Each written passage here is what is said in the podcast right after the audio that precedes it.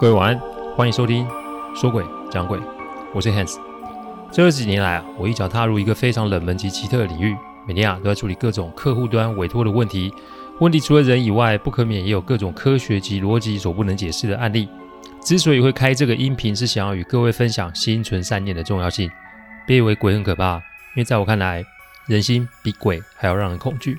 欢迎收听今天晚上的说鬼讲鬼。说诡讲鬼音频制作都有一定的程序规范，每个个案分享都要有客户的书面授权才可以开始整理、写稿、录音、试听、制作，因此每周只能录制一集，还请各位见谅。因为每一个个案都代表客户与当事人对我的信任，所以啊，也只有我自己可以全权的做整理与制作。我知道这个样子的速度其实不快，但反正如果可行，我会做这一行做一辈子。所以只要大家有时间，都欢迎各位的收听哦。遗产这两个字，相信大家都不陌生才是。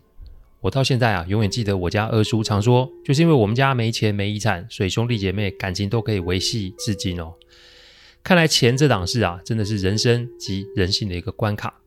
今天要讲一个之前处理过的案例，而这一次的事情是发生在客户母亲的丧礼上面。我之前有说过，台湾是一个宗教非常多元的地方，所以对丧事的安排也有很多种做法。我之前啊。也说过，客户的委托真的是千奇百怪，后事也是我的服务范围之一。不论是客户本人还是客户的家人，都是我服务的对象。我姑且啊称客户的母亲为姥姥。我认识姥姥的时候啊，她已经八十二岁。客户啊是她最小的儿子，她四十二岁才生下客户。客户前面还有三个姐姐及两个哥哥，所以啊，各位可以想象这接班的过程算是非常的不容易，甚至有点血腥哦。因为人通常都会注意自己。损失有多少，而不会去想自己已经拥有的有多少。历经了五年的安排与重整，客户终于接了姥姥的班。世上的事情都有代价，姥姥最后就是跟客户同住，其他的孩子就只剩小女儿，也就是客户的二姐，常来探视及联络。客户接班的这几年啊，其他的哥哥姐姐们也没有少回来或在公司给他找麻烦，但这都在姥姥的坐镇底下得以顺利的处理。所以严格上来说啊。姥姥其实就是找我来的那个人，而他给我的任务就是让他的小儿子得以顺利接班，而且成为我真正的客户。姥姥呢，在九十岁的时候过世，所以啊，他的后事自然就是我要办的。由于公司及大部分的资产都在之前都已经做妥善的处理，只剩少部分的珠宝及古董字画没有处理。姥姥留了一纸书信，上面交代什么东西给哪位小孩，而执行的人就是我。大户人家啊，终究是讲脸面的，所以啊，在治丧的过程中，一家人都相安无事。但我知道，这终究只是暴风雨前的宁静。果不其然，在出殡完的那个晚上，就出事了。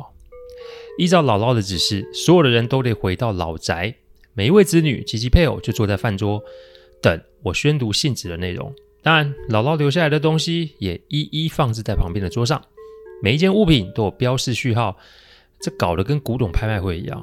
不过这也是没办法的事，就像前面说的一样，每一个人都会纠结自己少了些什么，而不会感恩自己多了些什么。在我宣读完信纸的内容后啊，客户啊的其他哥哥姐姐啊就开始抱怨及飙骂，有的甚至是啊放话威胁要对付客户跟我。不过我的责任啊是宣读完姥姥的信，然后把这些物品放在他们的前面，他们拿或不拿，其实跟我没有关系。因为光是想想他们上市的集团的继承权啊，那个金额可不是几百万那么简单。这边讲了，可能是好多个亿的产业，所以我可以理解他们的情绪及不满。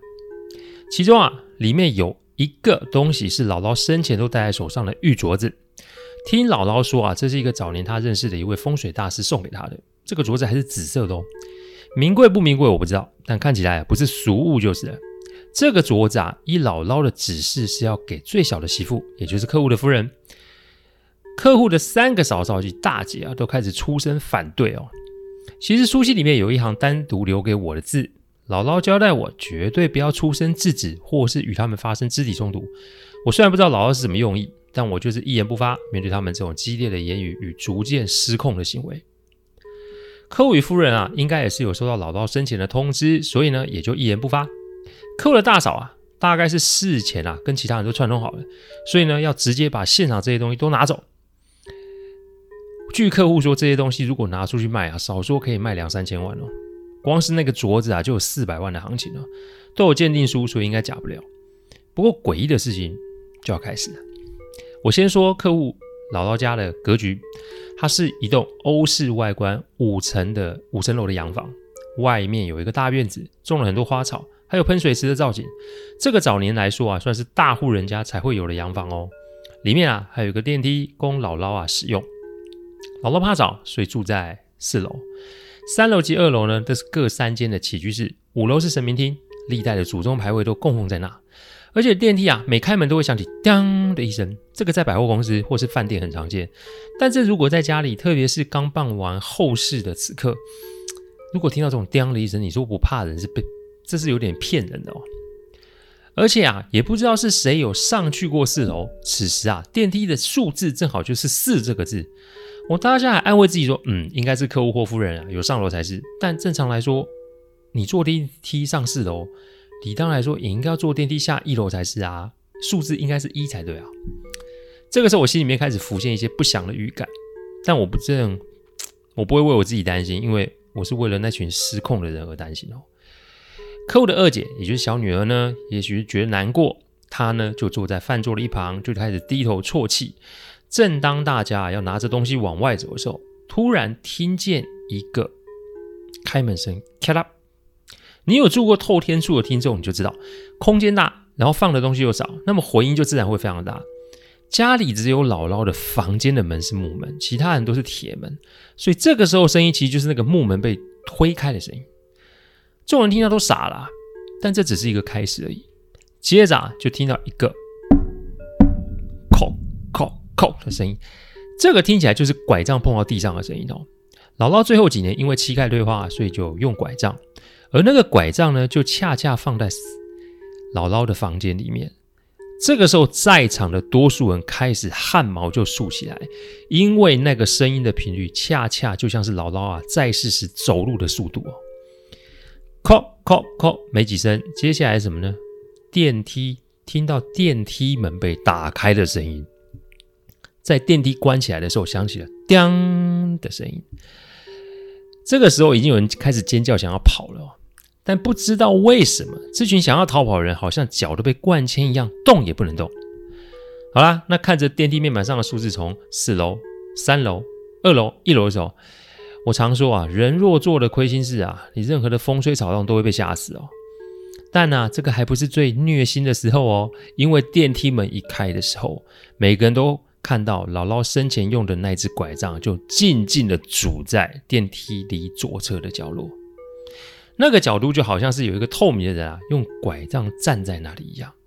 更诡异的是，电梯门没有关，大家都在现场盯着电梯看，每个人都被吓傻了。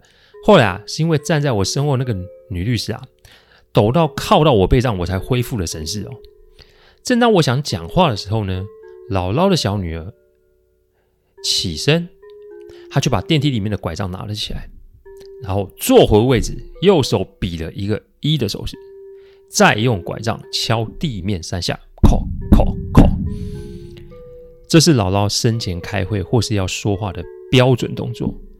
我不确定这个小女儿啊是学妈妈这边装神弄鬼，还是现在这个人并不是小女儿呢？每一个人啊，其实被吓得不轻哦。小女儿头低低的不发语，转身坐在餐桌的主位上。然后又大力的用手敲了三下桌面，要现场的人都回来这里。这个时候氛围就很诡异啦，但仍有人不死心，就骂小女儿说：“你在装神弄鬼什么？”人是大吼大叫，想要夺门冲出去，但无奈他们怎么做，门就是打不开。小女儿用手指着我，在往门的方向指。我在想：“哎，你是不是要我去开门让他们离开？”但更离奇的事情又发生喽。那就是我去开门的时候，开大门的时候，我只要去门就会咔咔就会打开。但是如果门关上，他们再想要开又开不了。所以啊，正当以为啊他们认为是我在搞鬼，又要再对我口出恶言的时候，突然客户的大姐没有办法讲话了，她发出了嗯啊的声音。再接下来就是客户的二嫂，也就是啊带着。玉镯的那个左手没有办法动，而且好像是有千斤之重的事，让他整个人都扑倒在地。我当然也不知道为什么，我就说啊，你们啊，不要拿不属于你们的东西，放下来吧。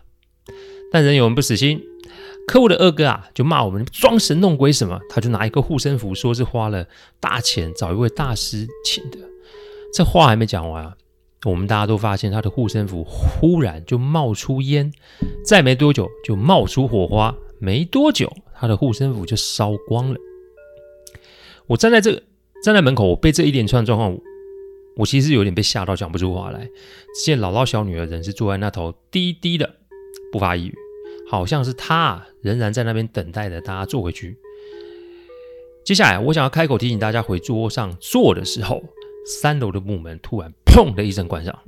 接下来，啊，说错了，四楼的木门突然砰的一声关上。接下来就是三楼、二楼的门也都开始大力的被打开，然后关上。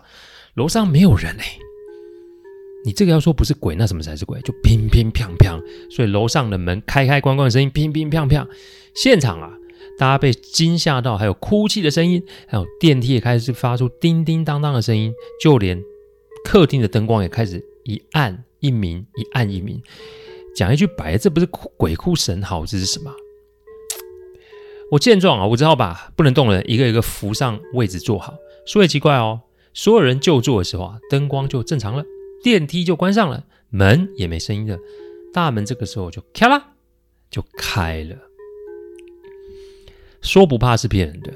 接着，小女儿就指指桌上的那张纸，然后又指指我，再用拐杖敲三下地板，意思是要我继续念完上面的分配事项。经过前一次的震撼教育啊，我也没有再对这些不孝子孙客气了，我就说啊。我不知道啊，是谁搞出这么大的动静出来？我的职责就是守住对姥姥的承诺，把事情办好。你们要不要遵守，那是你们的自由。当然，这后面如果有代价，也是你们自己要去承受。我相信门已经打开了，所以听完后，如果你还是要拿走不属于你们的东西，那就请自便喽。因为我不是要阻挡你们的利益的那个人，我只是要完成你们母亲的遗愿而已。我快速念完内容后啊，我就走出大门，在庭院透透气，因为这个。姥姥啊，不知道是吃了什么药啊，那么厉害啊！要不是亲眼所见，我真的以为是现场在拍电影呢。不过最后啊，信件的最后一行字交代我一定要在这个过程中录影。本来以为是他要我存证，怕有人事后反悔，但上面的字句是要求大家在签署完相关文件后，再重新看一次现场录影的影片。总而言之，就是要我在最后放给大家看就是了。所以大概十分钟后啊，客户夫人出来叫我说，他们签好了，那我就进去看他们就是分配怎么分配。大部分的资产都已经依照姥姥的交代处置妥当，只剩啊那个要给客户夫人玉镯子仍挂在客户二嫂手上，还有一副要给小女儿的字画在大女儿的手上。我便依信件最后指示，我说，请大家呢把刚刚的录影内容看一遍，因为这是你们的母亲最后交代的事情。我把录影机接上电脑，放在桌子上，让每个人看。当然，前面那一串的过程啊，都有被录到。诡异的来喽，电梯从四楼到一楼打开的时候，从电梯里面走出一个疑似姥姥的模糊影子。她摇摇晃晃地走到小女儿身边，而小女儿被碰到的时候，头就低了下来。看来这应该是附身吧。接着就是大门打不开，众人走不动，有人倒在地，护身符起火。在那些片段中，有很多类似灵体的东西把门给挡住。走不动的人，他们的脚旁边都有很多类似手的东西抓他们的脚踝。而客户二嫂就是被很多灵体给拖住，然后压在地上。护身符起火，感觉很像是灵体向那个护身符吐了一口气，然后就冒烟着火。看到这里啊，这群人已经是全身发抖了。最后啊，我在宣读老道的意思的时候啊，不是还有两个人不死心霸着玉镯及字画不放吗？当这两个人在影片中看到姥姥分别站在他们背后瞪着他们的时候，客户的二二嫂啊，被吓到当场尿失禁了。而且无论他这个时候怎么拖，都没有办法把玉镯给脱下来。而且他还在那边哭喊说：“戴玉镯的那只手没有知觉啊！”简言之啊，就是手垂在那边没办法动。大女儿看到啊，吓得把字画就直接推在小妹的前面，然后呢就跑了。不过二媳妇没有办法起身离开。最离谱的是啊，身为她先生的二儿子竟然就这么自己也跑掉了。我看的是既好气，既生气又无奈啊，真的是没救了。这个时候，小女儿啊，缓缓的抬起头来，她发出了一种很低沉，然后似笑非笑的声音，跟她说：“你有没有受到教训啊？你还要不要继续玩下去啊？反正啊，我已经走了，我有的是大把时间啊，陪你们这群不孝子孙玩。这是最后一次的机会，看你的选择。人啊，一定要到绝境才会醒悟。”不过啊，会醒总比不醒好。在我们的见证下，客户的二嫂啊，总算是把玉镯给拿下来了。她啊，发着抖把这个交给了客户的夫人，一切的事情啊，才算是有个结束。最后啊，现场只剩律师、我、客户、夫人，还有客户的二姐五个人在。律师啊，基本上已经是濒临崩溃边缘了。我呢，只是看看姥姥还有没有什么交代。没一会儿，姥姥小女儿低着头说：“善待你的哥哥姐姐们。”每年啊，该给他们的钱都不要少。他们这辈子就是这样了，虽然不长进，但仍是家中的一份子。你懂我的意思吗？客户含泪下跪的说：“他会记得。”没多久，姥姥的小女儿就醒了过来。她说：“她梦到啊，母亲笑着带她去逛街。生前啊，姥姥最喜欢带小女儿去逛街，而且一路上啊，紧牵着她的手，还要她好好的陪着这个最小的弟弟以及弟妹，守护住这个家里的集团。”当他看完录影的内容时候，其实啊，他也是边看边哭，但同时他也被吓得不轻哦。我事后问阿纪啊，阿纪说这是可行的哦，因为就是透过某些特定的法术啊，让自己的灵魂啊可以暂存在人世间，并且搭配现场的布置，可以让这个效果更加强大。所以啊，那个门上锁、楼上门打开、灯乱动、电梯乱响，都是做法的结果。后来啊，我在老家的餐桌底下。就是在他餐桌的底部看见了一个非常大的圆形法阵哦，哎，人老精鬼老灵，看来一切都在姥姥的安排之下呢。我现在每年啊都会去探望姥姥，跟她报告我最近的状况。我始终相信她都在我的身边打转。姥姥生前曾经跟我说，人都是喜欢追求自己所没有的，却从不去思量自己拥有的，结果就是在有限的人生里面花上了大把时间去算计。去伤害别人，我想姥姥真的是变，真的是爱自己的孩子们，无奈他们的贪婪实在是难以根治啊，不得已才啊，在人生的最后最后做了最后一搏，真的是做鬼都不得闲哦。用这个个案提醒各位啊，世上没有什么事情是我们的，人生在世只有使用权而没所有权。什么时候懂这个道理，什么时候人生就会有新的转变哦。千万不要忘记，人在做，天在看呐、谢谢大家赏光，听完后请喝杯温开水再去休息。我讲的不是什么乡野奇谈，我讲的都是真实发生的案例。最希望就是劝大家心存善念，祝各位有个好梦。我们下周再来说鬼讲鬼，各位晚安。